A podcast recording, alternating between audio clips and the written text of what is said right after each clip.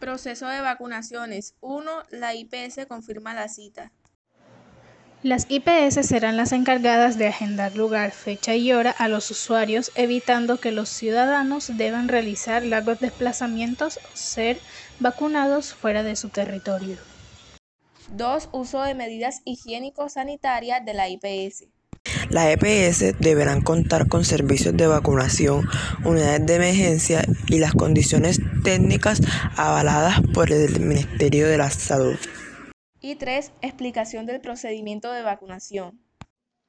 Cuando el paciente llega al punto de vacunación, el personal de la salud verificará los datos y explicará el procedimiento que se va a realizar.